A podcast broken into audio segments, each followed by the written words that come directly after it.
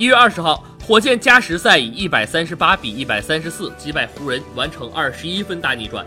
詹姆斯·哈登连续得分三十加纪录来到十九场，个人得分四十加纪录来到六十五次，超越勒布朗·詹姆斯为现役第一位。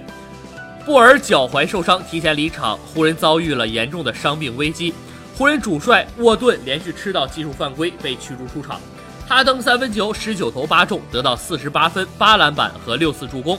埃里克·戈登拿到三十分、五篮板、四助攻。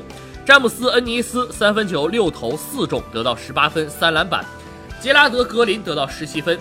湖人这边，库兹马三十二分、八篮板、三助攻。英格拉姆拿到二十一分、五篮板、四次助攻。